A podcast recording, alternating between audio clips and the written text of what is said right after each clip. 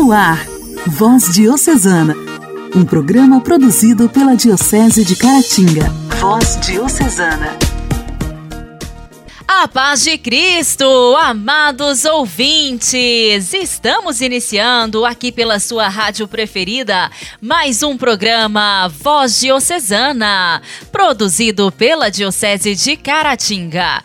Eu, Janaíne Castro, chegando em mais esta segunda-feira para te fazer companhia. Que bom poder contar com a sua audiência. Sejam todos bem-vindos.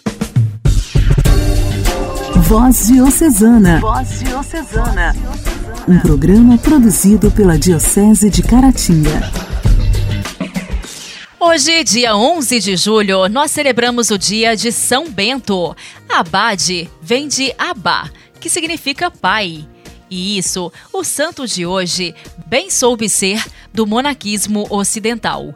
São Bento nasceu próximo de Roma, em 480, numa nobre família que o enviou para estudar na Cidade Eterna, no período de decadência do Império.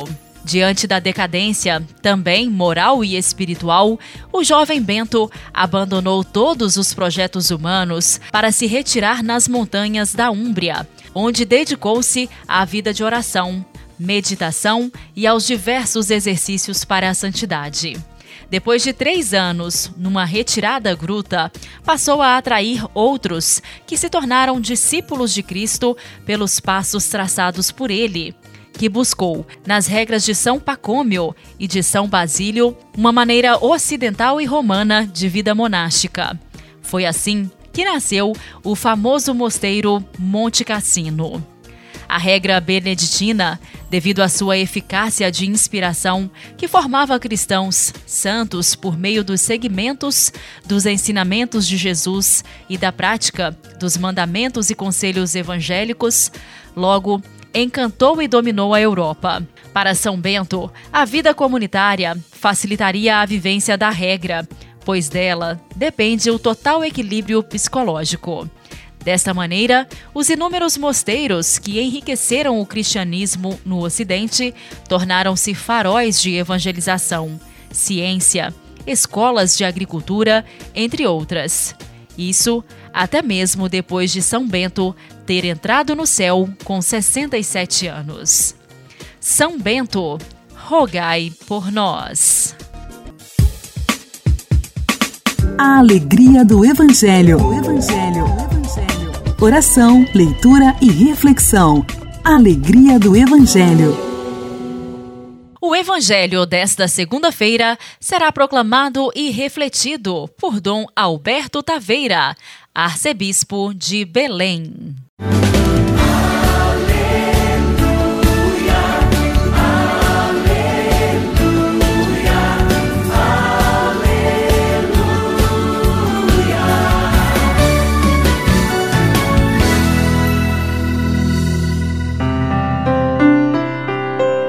Naquele tempo disse Jesus aos seus discípulos: Não penseis que vim trazer paz à terra não vim trazer a paz, mas sim a espada.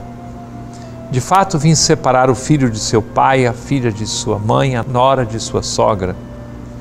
E os inimigos do homem serão os seus próprios familiares. Quem ama seu pai e sua mãe mais do que a mim não é digno de mim. Quem ama seu filho ou sua filha mais do que a mim não é digno de mim. Quem não toma a sua cruz e não me segue não é digno de mim. Quem procura conservar a sua vida vai perdê-la, e quem perde a sua vida por causa de mim vai encontrá-la. Quem vos recebe, a mim recebe, e quem me recebe, recebe aquele que me enviou. Quem recebe um profeta por ser profeta, receberá a recompensa de profeta. Quem recebe um justo por ser justo, a recompensa de justo. Quem der, ainda que seja apenas um copo de água fresca, a um desses pequeninos por ser meu discípulo, em verdade vos digo, não perderá a sua recompensa. Quando Jesus acabou de dar essas instruções aos doze discípulos, partiu daí a fim de ensinar e pregar nas cidades deles. Querido irmão, querida irmã, estamos começando uma semana mas não é para provocar uma guerra. Porque Jesus disse que não veio trazer a paz, mas a espada. Espada na Bíblia se tornou um símbolo da força da verdade, a palavra de Deus, que vai no mais profundo do coração humano. É que Jesus veio provocar uma decisão. Qual é a melhor forma para eu dar valor à minha própria família? Colocar Deus em primeiro lugar. Quando na frente de Deus eu ponho os laços de afeto, de amizade que eu possa ter com quem quer que seja, eu nem sou capaz de amar de verdade aquelas pessoas. Eu as amo de uma forma incompleta ou inadequada, pior ainda. Mas quando eu coloco Deus em primeiro lugar, o resultado é que me será dada a possibilidade de dar o devido valor às pessoas, querer bem a cada pessoa, ajudá-las a ir para frente. Um pai e uma mãe se valorizam apenas o afeto, nunca poderão educar os seus filhos, porque é necessário que existam valores que passem na frente. E esses valores vão orientar aquelas práticas que você terá em casa, a escolha do tempo, como fazer as coisas, o que que os filhos vão aprender, depende dos valores, senão a gente vai criar o quê? Pessoas humanas cheias de dignidade e, no entanto, vão viver quase como se fossem uns monstrinhos. Deus não quer que as coisas sejam assim, ao contrário, ele pede que nós demos valor àquilo que vale efetivamente mais, aquilo que passa na frente.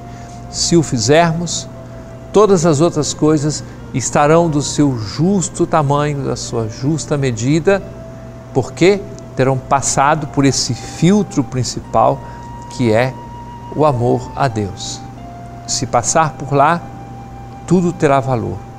Tanto que Jesus é capaz de, de reconhecer a importância dos gestos menores até um copo d'água fresca dado por amor, nada disso fica esquecido.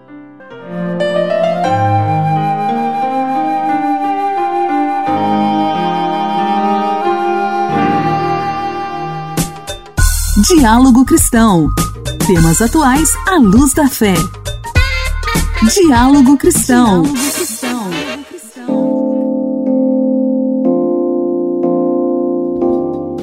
número de mulheres que morrem em decorrência da gravidez ou do parto é 12% maior do que o dado oficial divulgado pelo Ministério da Saúde. Essa é a conclusão do Observatório Obstétrico Brasileiro, que analisou as bases de dados sobre óbitos de gestantes e puérperas de todo o país. Segundo a entidade, foram identificados em 2021 347 óbitos que deveriam constar como morte materna, mas que não foram notificados como tal. Isso representa 12% das mais de 2.800 mortes maternas oficiais registradas no ano passado.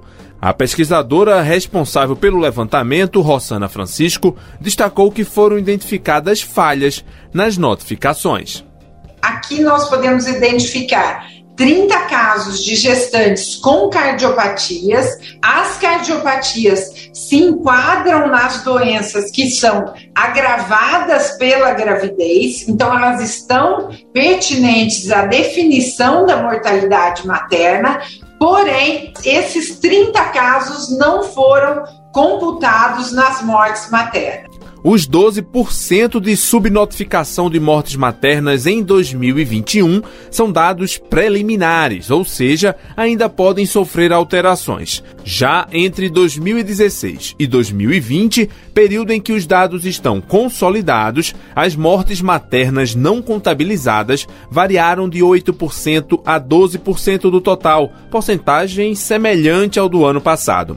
Segundo Rossana Francisco, esses resultados indicam que é preciso alterar a forma de notificação dos casos. A morte materna ela é muito subnotificada. E se nós formos fazer uma análise crítica, nós temos que pensar que a subnotificação de casos de morte materna falseia a nossa real situação, que o Ministério da Saúde precisa rever os códigos utilizados para a definição de caso de morte materna São consideradas mortes maternas os óbitos ligados à gravidez, que ocorrem até 42 dias após o parto. Se considerado o período de 43 dias até um ano após o parto, a chamada mortalidade materna tardia, as porcentagens de casos não notificados ficam entre 29% e 39% acima dos números oficiais, também considerando os anos de 2016 a 2021. Questionado sobre esses dados, o Ministério da Saúde informou apenas que o número de óbitos classificados como maternos no Sistema de Informações de Mortalidade é registrado a partir dos campos causa básica da morte e momento do óbito. Igreja, Igreja em Ação. Formação, CNBB, notícias, Vaticano, diocese, não paróquia, a minha Igreja fé. em Ação.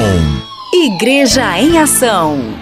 A Conferência Nacional dos Bispos do Brasil tem procurado fortalecer a catequese no país. Segundo o testemunho em vídeo de Dom Armando Bustiol, membro da Comissão Episcopal Pastoral para a Animação Bíblico-Catequética da entidade. O bispo de Livramento de Nossa Senhora participou da gravação pelas comemorações de 70 anos da CNBB e mostrou o documento de estudo Iniciação à Vida Cristã, que será aprovado na etapa presencial da 59ª Assembleia Geral, que acontecerá de 29 de agosto a 2 de setembro no Centro de Eventos Padre Vitor Coelho de Almeida, em Aparecida. Ele diz: Eu penso que a catequese, junto com a liturgia, devem fascinar por Jesus Cristo, optar por segui-lo, vivendo a bela notícia que ele anuncia que ele mesmo é. O processo de iniciação à vida cristã deve passar pela mistagogia, que é o mistério do conhecimento amoroso e experiencial do Cristo vivo um sinal da presença do amor de Deus, que tem envolvido crianças, adolescentes e seus familiares através da missão evangelizadora dos catequistas, como é o caso de Fabiola Goulart.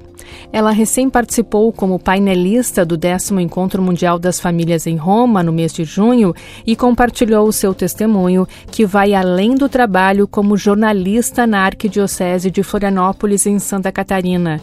Conhecida no meio católico por seu apostolado com a juventude e a comunicação em diversos eventos nacionais e também internacionais, já que é catequista na paróquia. Eu, como catequista, tenho momentos difíceis, tem momentos que eu digo, ai meu Deus, vou desistir, não era isso que eu pensava, ou é muito mais difícil. Eu costumo dizer que de todas as coisas que eu já fiz na igreja, né, liturgia, música e comunicação e, e enfim, de vários momentos que a gente trabalha na igreja, numa paróquia, eu acho que a catequese, sem dúvida nenhuma, é o mais desafiador. É o mais desafiador porque é um caminho que você. É um caminho, literalmente. Você caminha com a família, caminha com a criança. Então você tem uma responsabilidade maior.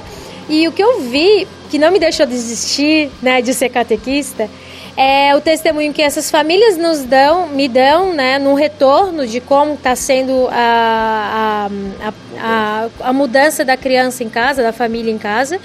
E também eu tenho percebido que mais do que eu, o que eu falo no, nos encontros de catequese é a minha paixão e o meu amor pela igreja. Eu tenho percebido muito que eles gostam às vezes de me ouvir falar, porque quando eu falo eu sorrio, eu falo com uma empolgação, eu mando músicas católicas, eu mando falas do Papa, eu mando várias coisas e eles acabam se sentindo parte da igreja por esse amor que primeiro eu experimento. Então, como eu experimento esse amor primeiro, né, por Jesus e pela igreja, eles acabam sendo uh, influenciados, contaminados é, né? com isso, e aí eles acabam também vendo como é legal, como é bonito, como é emocionante estar na igreja. Fabiola contou que sempre está presente na igreja local, fazendo alguma coisa e sendo vista pelos catequizandos e suas famílias. Vejo que mais do que o que a gente fala, diz ela, como catequista, é a própria vivência presença na igreja, essa minha doação para a igreja. Ela confirma que essa realidade tem se estendido por outras dioceses do país, que têm acolhido cada vez mais, inclusive as famílias das crianças e adolescentes, nesse aprendizado catequético que envolve diferentes momentos de ritos, de reflexão, de anúncio da pessoa de Jesus, da mistagogia, da caminhada cristã, E as famílias, no início, elas acham, ai, mais coisas para eu fazer. Mas depois, conforme vai caminhando no início, elas vão se sentindo parte e vão vendo que elas têm um protagonismo também, né? Que é, é toda a família protagonista desse processo. Não é a catequista, mas é todo mundo, né? Caminhando junto para o bem daquele catequizando. E aí acaba que vai se envolvendo e, e, hoje a gente já vê que tem muitos frutos. Os pais, tem pais que viram catequistas, tem pais que voltam para a igreja, tem pais que procuram os sacramentos depois disso. As famílias, segundo Fabiola, já estavam esperando por esse momento de acolhimento da igreja, porque era um desejo delas de estar mais incluídas na igreja, inclusive porque se trata de um longo período de anos de caminho conjunto de iniciação à vida cristã. Os desafios, porém, também existem e são de conversão dos pais dos catequizandos que eu vejo de mais problemático é que por mais que eles tenham se aproximado da igreja, a igreja ainda não, assim, em muitos casos, né, não em todos, mas em muitos casos a igreja ainda não consegue ser uma realidade diária. Então, às vezes ainda não vão nos domingos na missa, a menos que tenha alguma coisa. Ou então ainda não procuram o sacramento da confissão voluntariamente, né? Mas só quando a gente faz realmente algum evento, alguma coisa nesse, nesse sentido de preparação, né, para alguma coisa. Então, isso eu ainda sinto falta, assim, eu queria que ver as famílias é, tomando de uma forma mais radical esse processo de conversão, de iniciação cristã, e ainda não aconteceu, assim. E, e aí a gente ainda está descobrindo como fazer. Voz Diocesana. Voz Diocesana. Um programa produzido pela Diocese de Caratinga.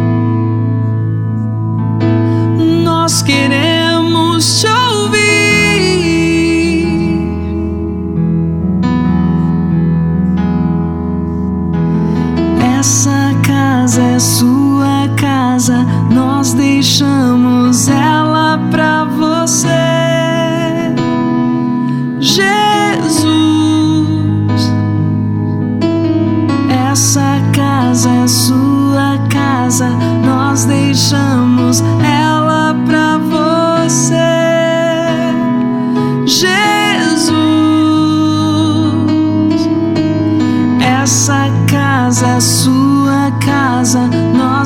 lugar.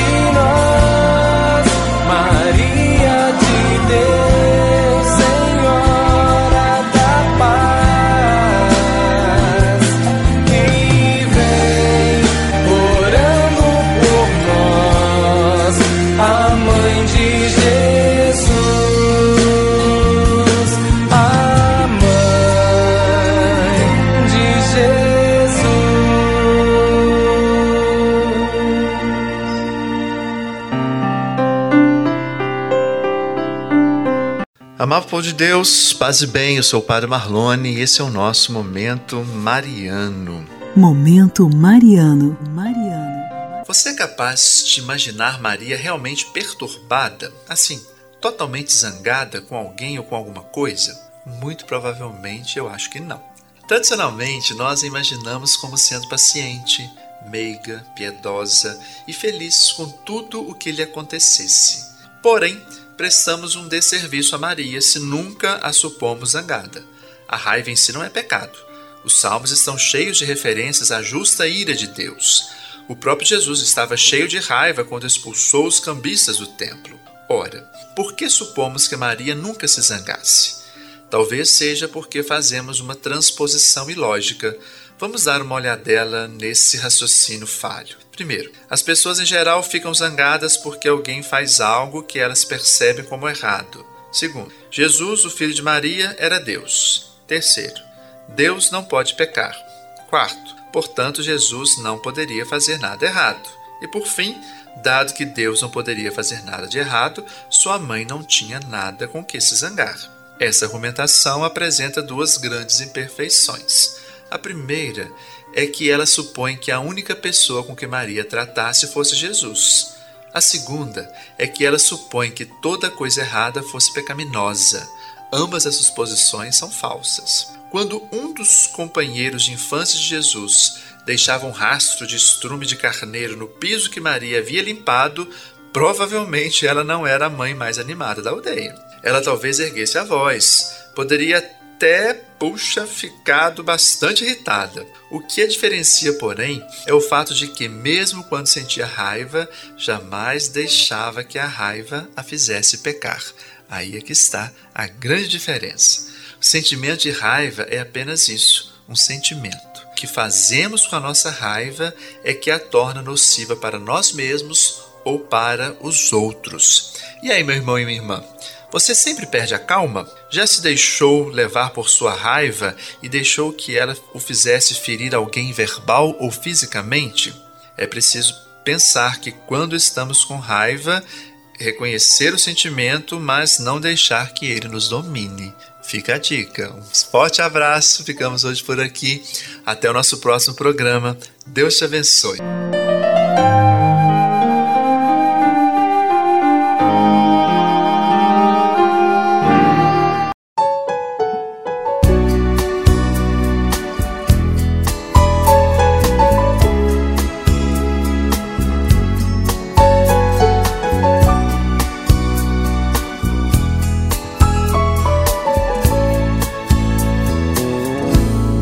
Escolhida por Deus para ser a mãe do nosso Salvador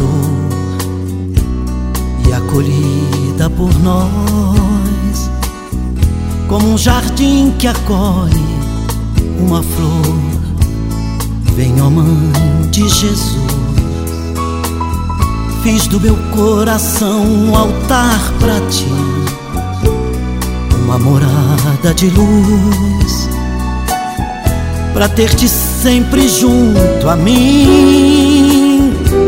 Na sombra do teu manto, descansar, no aconchego do teu colo, me aquecer, na infinita paz deste olhar, eu vou viver.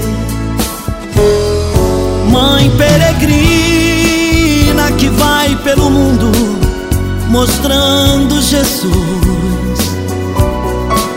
Rosa divina que encanta os altares com raios de luz. Dá-nos teu grande amor, Nossa Senhora. Tu és admirável, de todas a bendita. Meu lar, meu coração tem a luz de Jesus com a tua visita.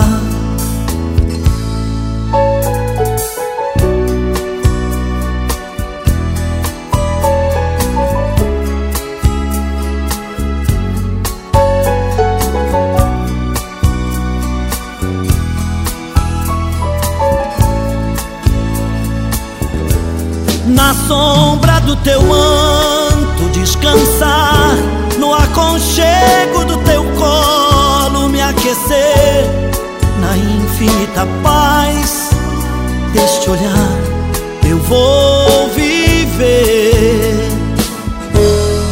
Mãe peregrina que vai pelo mundo mostrando Jesus,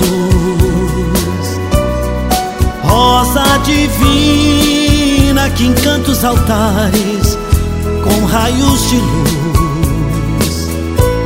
Dá-nos teu grande amor, Nossa Senhora. Tu és admirável, de todas a bendita. Meu lar, meu coração tem a luz de Jesus com a tua visita. Mãe peregrina que vai pelo mundo mostrando Jesus. Rosa divina que encanta os altares com raios de luz. Dá-nos teu grande amor, Nossa